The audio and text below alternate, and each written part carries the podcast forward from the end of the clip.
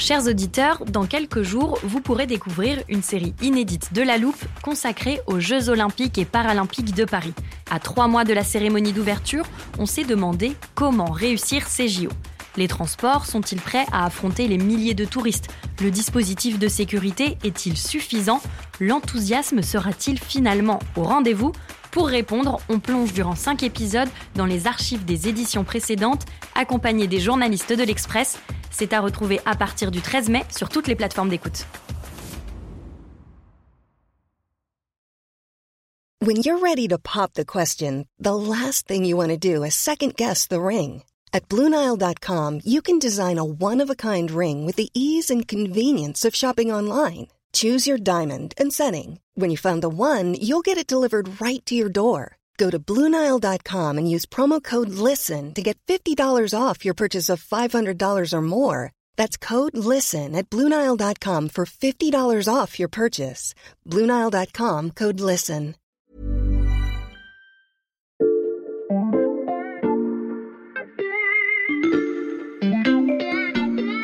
Salut, c'est Xavier Yvon. Nous sommes le mercredi 23 novembre 2022. Bienvenue dans La Loupe, le podcast quotidien de l'Express. Allez, venez, on va écouter l'info de plus près. Alors, je prépare le téléporteur de La Loupe. Souvent, vous savez, c'est pour emmener un ou une journaliste quelque part. Mais là, je vais me déplacer tout seul. Je pars pour un petit voyage dans le temps. On va pas trop loin, je vous rassure.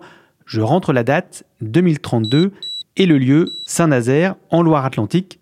C'est parti. On a atterri non pas en centre-ville de Saint-Nazaire, mais à une quinzaine de kilomètres en pleine mer, comme vous pouvez l'entendre.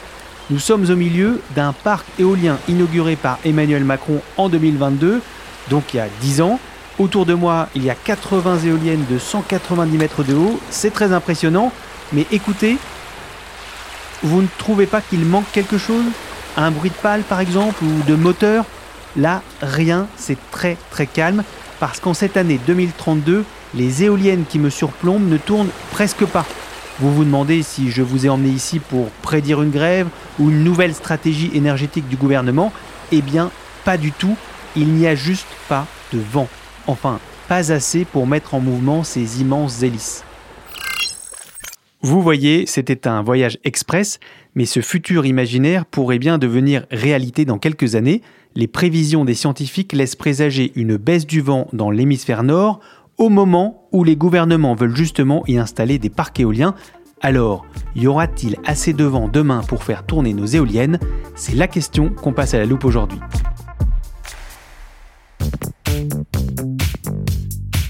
C'est l'un de nos grands amateurs du téléporteur, alors j'imagine qu'il est très déçu de ne pas m'avoir accompagné pour ce voyage.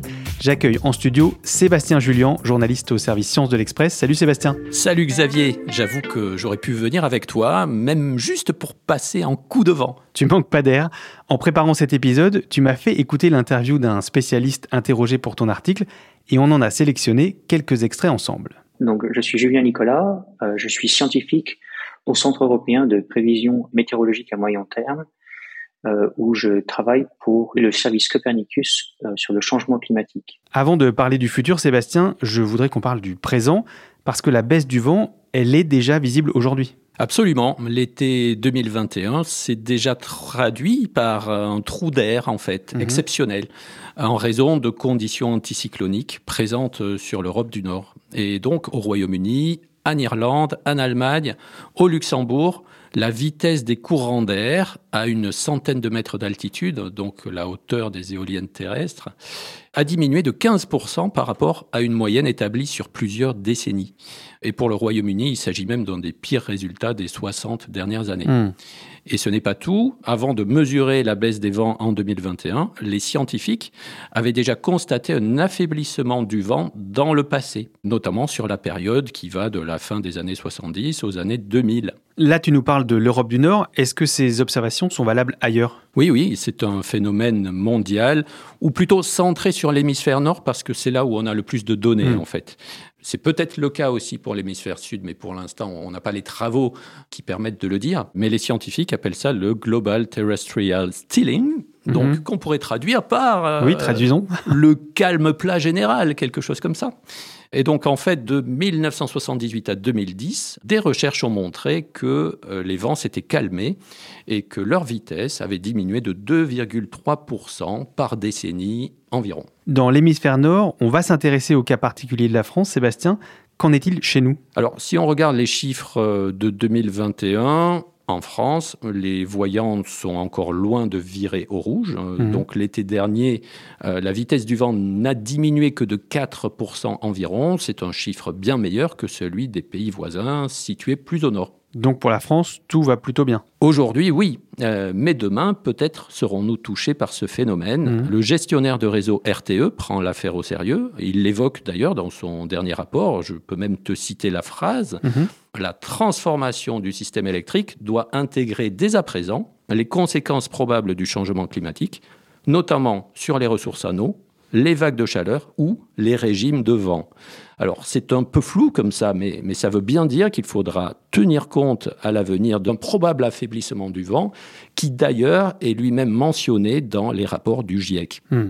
On a donc en tête toutes les données pour 2021. La baisse du vent ne concerne pas tous les pays, enfin pas encore, mais elle s'installe. Et tu as demandé à Julien Nicolas à quoi elle était due. La vitesse moyenne des vents, principalement des vents d'ouest, est étroitement liée à la différence de température entre les tropiques et la région polaire. Plus cette différence de température est importante, plus la vitesse des vents est importante.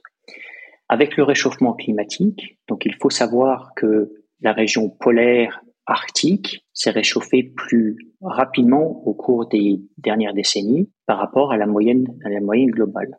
Donc de ce fait, cette différence de température entre les tropiques et la région arctique a eu tendance à se réduire.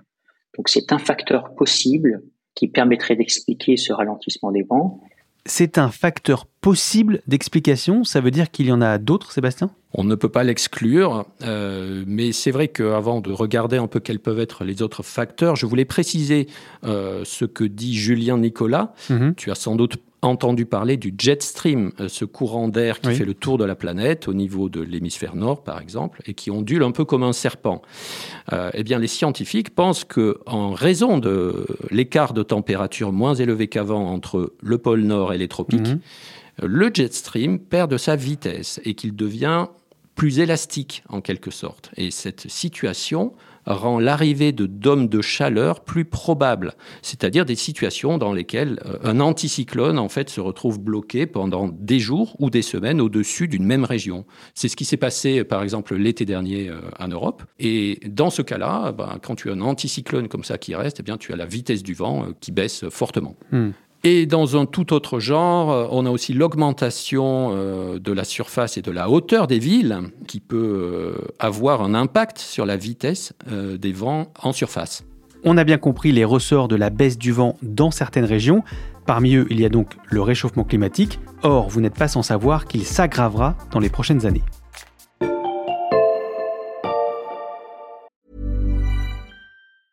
It's that time of the year. Your vacation is coming up. You can already hear the beach waves, feel the warm breeze, relax, and think about work. You really, really want it all to work out while you're away. Monday.com gives you and the team that peace of mind. When all work is on one platform and everyone's in sync, things just flow wherever you are. Tap the banner to go to Monday.com.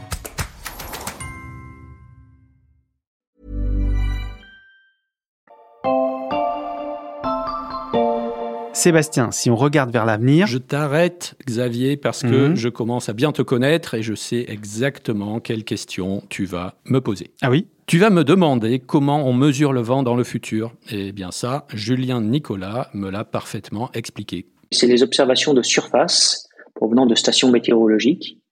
C'est typiquement des, observations faites à partir d'un anémomètre à une dizaine de mètres au-dessus de la surface. les données proviennent de modèles numériques qui représentent l'atmosphère euh, et qui sont très similaires à des modèles de prévision météorologique. La différence, c'est que plutôt que de prévoir la météo du lendemain ou des jours à venir, ces modèles sont utilisés pour reconstruire très précisément les conditions météorologiques du passé, donc jusqu'à plusieurs décennies dans le passé.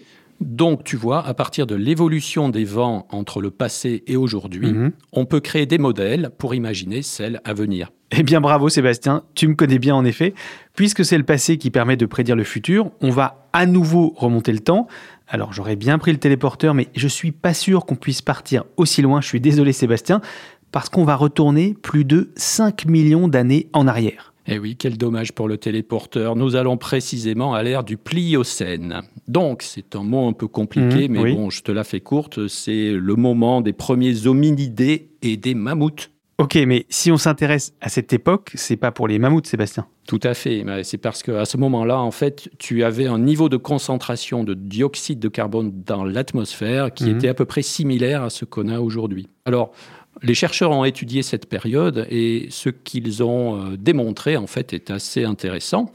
Ils se sont rendus compte que à ce moment-là, il y avait des vents qui étaient plus faibles que dans la période qui a suivi, qui elle était bien plus froide. Hmm. Et comment ils ont fait pour mesurer la vitesse des vents? Eh bien, en fait, ils ont étudié le flux des poussières emprisonnées dans différentes couches du sol. Et comme tu le sais, ces couches du sol correspondent à différentes époques. Hmm. Ce travail est à prendre avec des pincettes, tout de même, hein, parce qu'on n'est pas totalement sûr que le Pliocène soit un bon prédicateur de ce qui va se passer dans notre futur. Mais c'est quand même un élément euh, intéressant.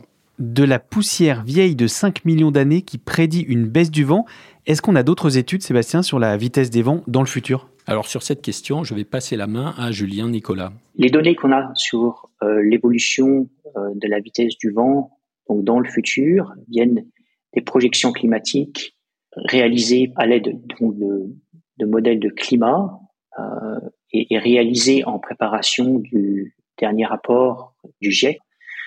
Donc ces projections climatiques, euh, il s'agit donc d'une moyenne de 35 modèles. Si l'on regarde au- la moyenne des résultats de ces modèles, une caractéristique dominante concernant euh, l'évolution des vents dans le futur, c'est une tendance à un ralentissement des vents entre donc, la période actuelle et la fin du 21e siècle dans une grande partie de l'hémisphère nord, en particulier les moyennes latitudes où se trouve l'Europe. Alors les études essaient encore de savoir s'il y aura plus de dômes de chaleur ou si le réchauffement climatique favorise l'émergence de ce genre de phénomène. Sur le plan théorique, on se doute bien que oui, Hmm. mais on n'a pas encore mesuré concrètement d'accélération de ces événements. On est encore en fait très tôt dans le débat. La difficulté de prédire la vitesse du vent futur, c'est aussi un point que tu as abordé avec Julien Nicolas. Il est important de préciser que c'est un, aspect du changement climatique futur sur lequel le niveau de confiance est assez faible, dans la mesure où tous les modèles ne convergent pas, c'est-à-dire que certains modèles montrent une augmentation de la vitesse de vent, alors que d'autres indiquent un affaiblissement des vents. La majorité des modèles indiquent un affaiblissement des vents, mais pas suffisamment pour conclure de façon claire et robuste à des changements quantitatifs en termes de vitesse du vent. Des prédictions à nuancer donc, mais qui sont à surveiller de très près alors que nous nous tournons de plus en plus vers l'énergie éolienne.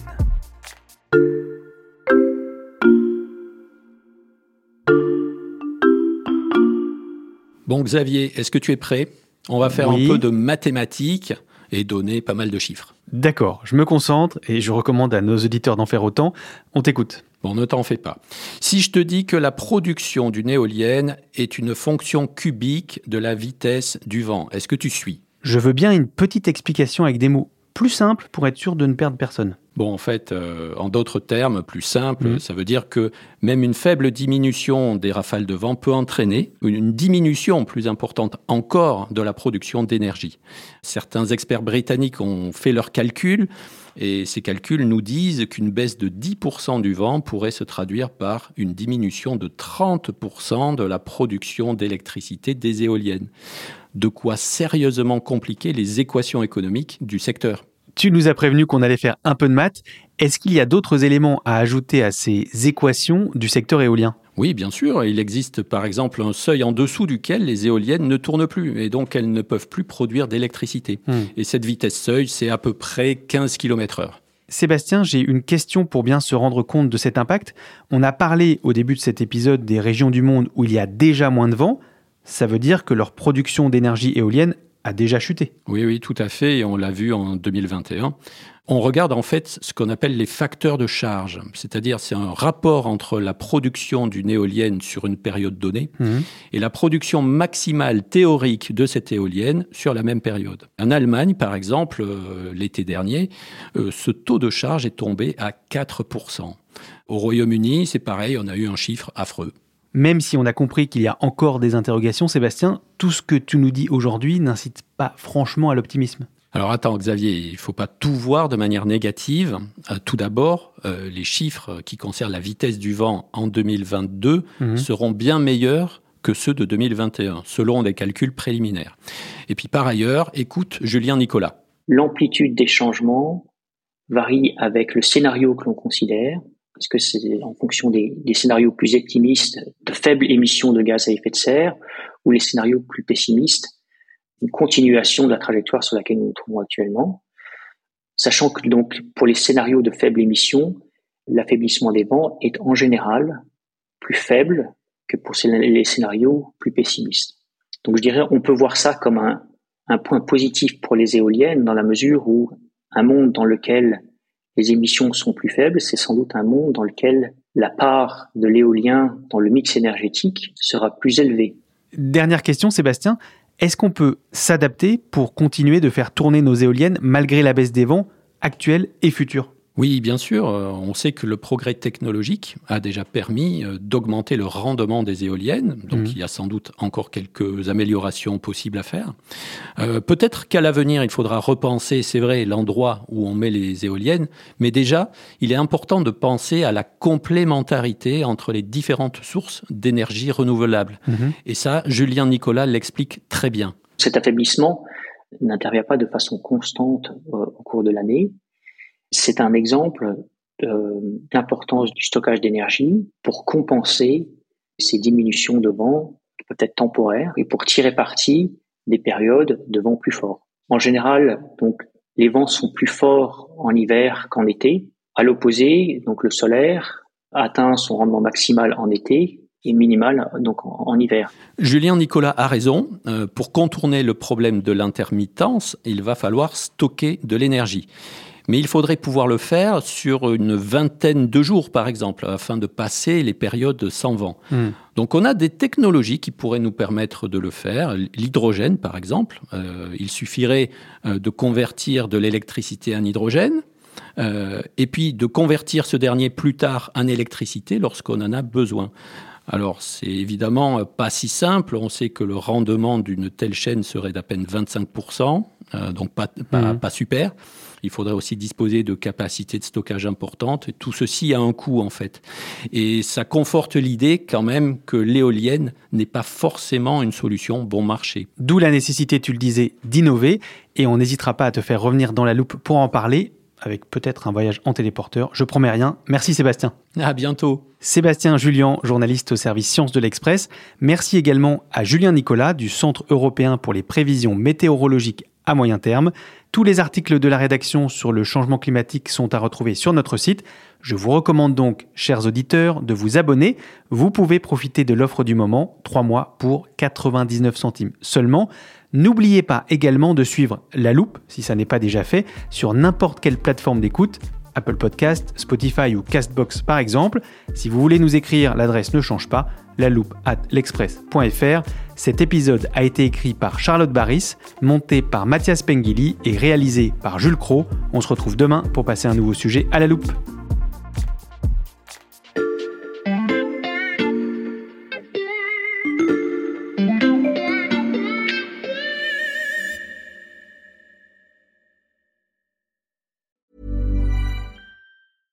Flexibility is great. That's why there's yoga. Flexibility for your insurance coverage is great too. That's why there's United Healthcare Insurance Plans. Underwritten by Golden Rule Insurance Company, United Healthcare Insurance Plans offer flexible, budget friendly coverage for medical, vision, dental, and more. One of these plans may be right for you if you're, say, between jobs, coming off your parents' plan, turning a side hustle into a full hustle, or even missed open enrollment. Want more flexibility? Find out more about United Healthcare Insurance Plans at uh1.com. Planning for your next trip? Elevate your travel style with Quince. Quince has all the jet setting essentials you'll want for your next getaway, like European linen, premium luggage options, buttery soft Italian leather bags, and so much more. And is all priced at 50 to 80% less than similar brands. Plus, Quince only works with factories that use safe and ethical manufacturing practices. Pack your bags with high-quality essentials you'll be wearing for vacations to come with Quince. Go to quince.com/pack for free shipping and 365-day returns.